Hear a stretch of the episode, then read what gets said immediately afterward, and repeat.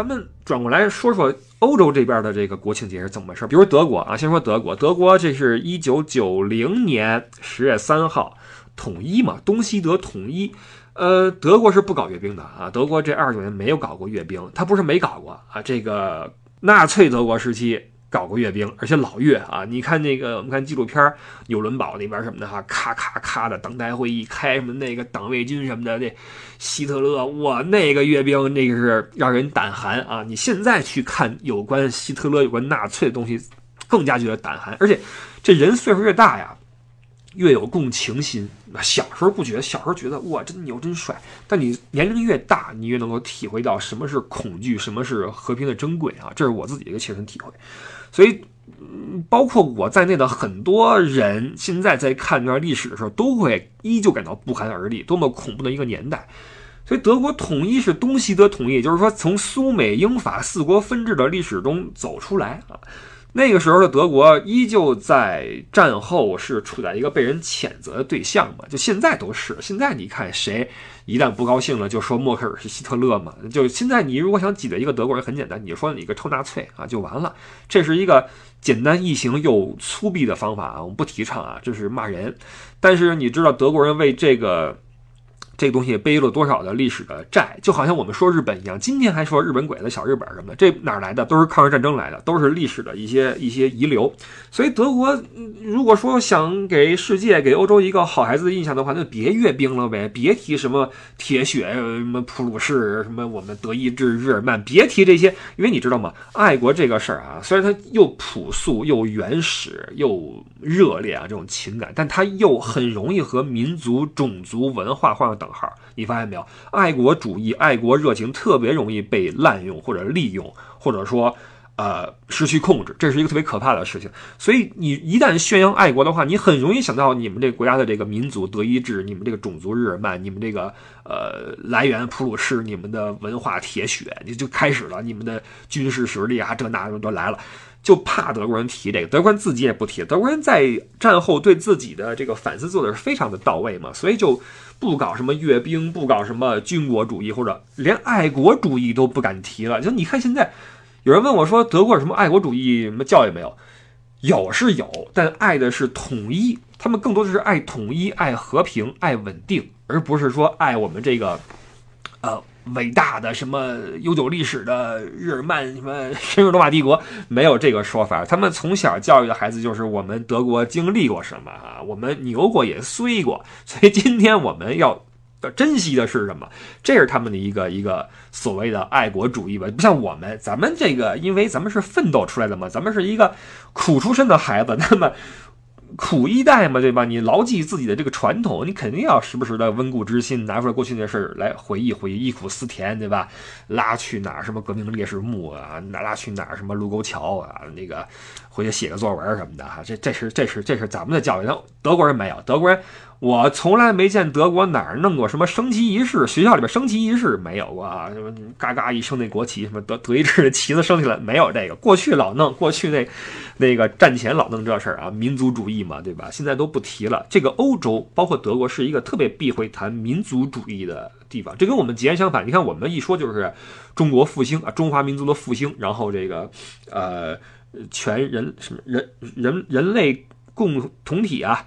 人类共同体的命运啊，还是什么呀？这词儿挺挺牛的哈，挺牛的。以为这个不知道，以为是什么天下地球反击战，要跟外星人干了啊！人类命运共同体，这个咱们当然这话咱们是提出一个口号，咱们有这个怎么说觉悟啊，有这个期许，对吧？这是咱们的一个一个口号，是喊给世界听的，告诉他们我们。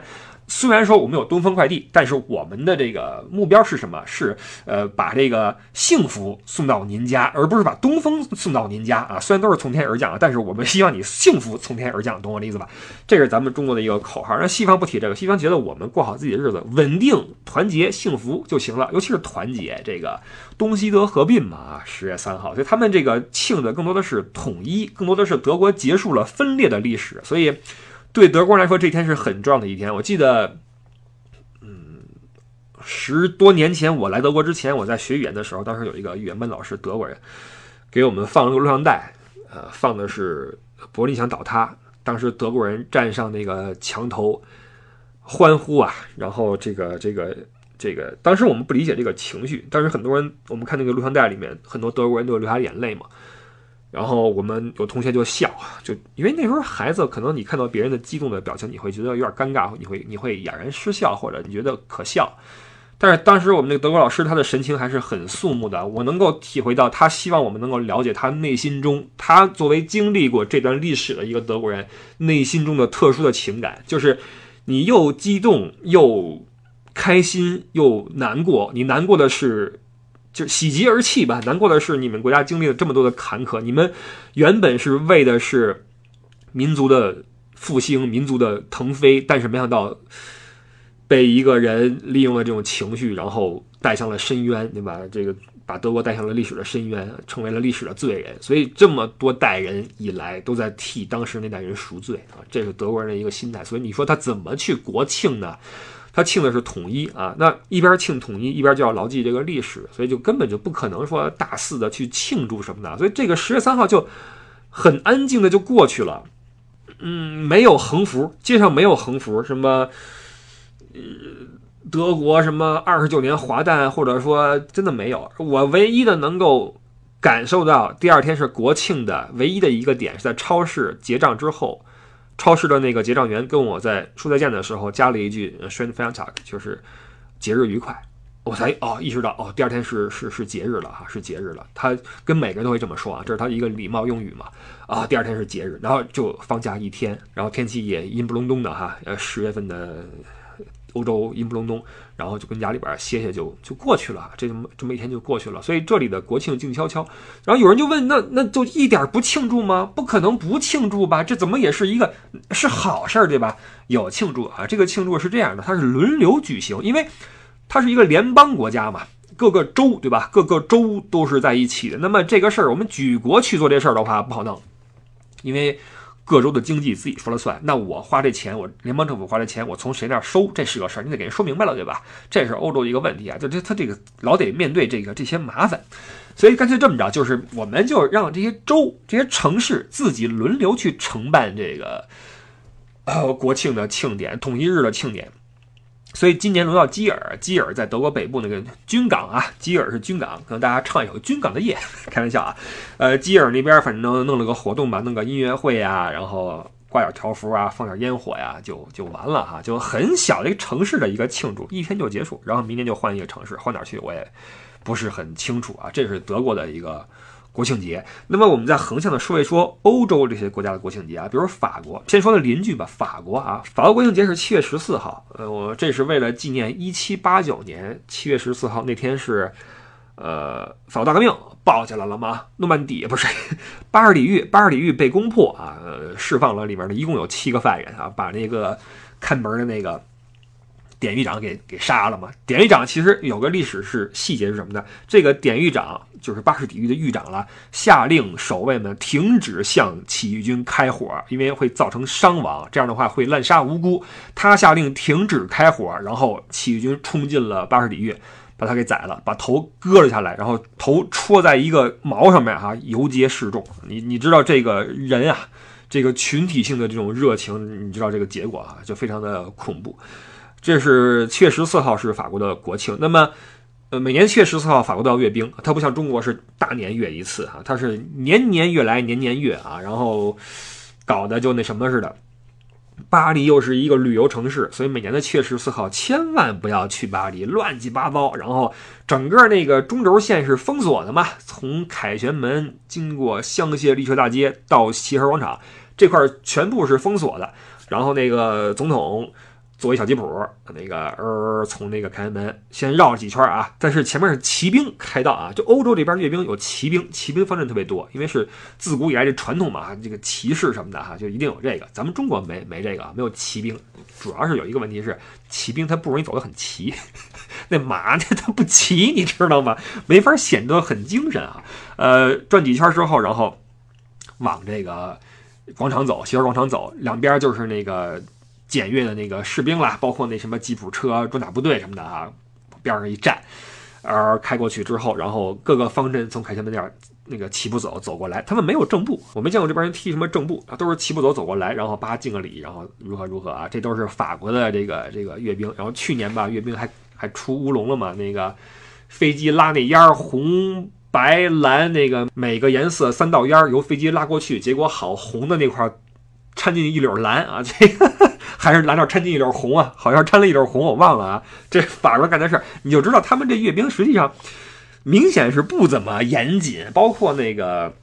路边都是观众，你市民是可以去去去参观的，那挥个旗子什么的，照相都可以，不像咱们还清场、戒严、排练、演习，没那个啊，咱们是万无一失啊，展我国威。他们不需要，他们就是例行的一个公事。但是年年阅兵，这已经是可以了啊，这个已经排场已经挺大的了。然后法国国庆节很其实挺漂亮的，因为它那个。什么铁塔呀什么的会打上灯啊，那个有三色那个灯，然后晚上会烟火，你可以去铁塔那儿看烟火等等的哈，是个挺漂亮的一个一个节日。法国人习惯把这个节日搞得很漂亮、很热闹啊，这是法国人。完了再往南边说，因为欧洲三大国啊，德法意说意大利，意大利的国庆是六月二号，我也赶上过一次，我都不知道啊，就因为对意大利的历史没那么熟。六月二号是国庆，庆祝的是一九四六年。这挺挺近的哈，因为咱们是四九年就已经很近很近了。没想到意大利是一九四六年六月二号是国庆日，为什么呢？在这一天啊，投票，全民投票，呃，废除了君主制，建立的这个意大利共和国啊。所以这一天它不叫那个 National Day，叫 Festa della Repubblica，就是共和国啊，共和国一个什么什么日啊，这是他们的一个一个名号。那在这一天呢，也是阅兵啊，也是这个从罗马斗兽场，然后走。共和大道一直到祖国祭坛这块要有一个阅兵，这个阅兵就比法国那个更加的松散一些啊！我看过一次他们的阅兵，因为会举旗子嘛哈，意大利那旗子是红白绿，那旗子都是脏的，你能想象吗？那白色那那那溜上面好多黑印儿，我估计都是那些士兵都是平时训练拿着旗子练的哈，然后直接就就来了，没有就你能看出来他不会为这个事儿特别的准备什么。全新的装束、新的衣服、新的旗子、手套都是新的，不会啊，平时什么样就是什么样，拉出来给人看看就得了。而且，意大利这阅兵挺逗的，有一点是，他那个骑兵队在骑的时候啊，那个马队嘛哈，一个方形的马队。边上有一只狗，而且是是明显是那种不是那种说什么黑背那种军犬啊，那种宠物狗也穿了个阅兵那种 小衣服哈，红色的，跟那马子溜一块跑，而且没也没拉绳，特别逗，就你就能看出来这是一个 很怎么说，还挺温情、挺自然的这么一个一个阅兵。这些还是这个大国哈，你看法国、意大利都是大国，到小国的话那就更加的古朴。你比如瑞士，瑞士的是八月一号。是是国庆节，庆的是什么呢？庆的是一二九一年，这远了啊！一二九一年的八月一号，瑞士有三个州达成了同盟，这三个州一起啊抱团取暖，最后发展成了瑞士这个国家，所以庆的是这一天。那在这一天呢，就会在瑞士的一些小的地方吧，比如说莱茵莱茵瀑布那块儿。呃，弄点什么灯光秀啊，然后晚上弄点舞会啊，就过去哈。就瑞士的国庆就更加的低调了，因为瑞士它一直中立嘛，你没有什么忍辱负重，没有什么统一不统一的哈，就庆着自己的一个历史的一个这个里边的这个所谓的民族的荣誉感、自豪感，或者这种同仇敌忾的这种我们翻身做主人，没有这种情绪啊。这个是一个欧洲普遍来说跟中国相比缺少的东西，它没有这种我们。新中国成立啦！没有这个这个心情啊，这是瑞士。荷兰，你看，咱们刚才说的都是这些共和国，包括瑞士是个联邦，所以庆的还都是什么呃同盟日啊、统一日啊、什么建立共和国立宪日等等的哈。你到了荷兰就不一样，荷兰是王国嘛，是君主立宪的嘛。现在荷兰还有女王呢，所以他们现在荷兰现在的这个国庆节啊，其实没有国庆节，叫女王日啊，叫或者叫国王日，反正是国王的话就以国王的生日作为我们的国国庆，是女王的话女王的生日作为国庆，这一天就叫做女王日或者国王日。那目前。来说是四月三十号，是现任女王的妈，就是王太后的生日啊。因为现任女王在登基那一天正好是四月三十号，也是她妈妈的生日。她就为了表达对母亲的这种尊敬，就是说那这么着，我们在我在位的时候，女王日不要过我的生日了，就过我登基且是我母亲的生日这天就行了。所以你看，荷兰他们就是每年的四月三十号会搞一个大 party。荷兰人会玩啊，荷兰人他是一个比较轻松的国家。弄点的什么 party 舞会，然后整个阿姆斯丹就很热闹，晚上出来喝酒什么的啊。你四月三十号也是天气不冷不热的哈，还不错。这是荷兰。英国也是，英国现在也有王室，他过的一样是这个国王或者女王的这个生日。但到底是什么呢？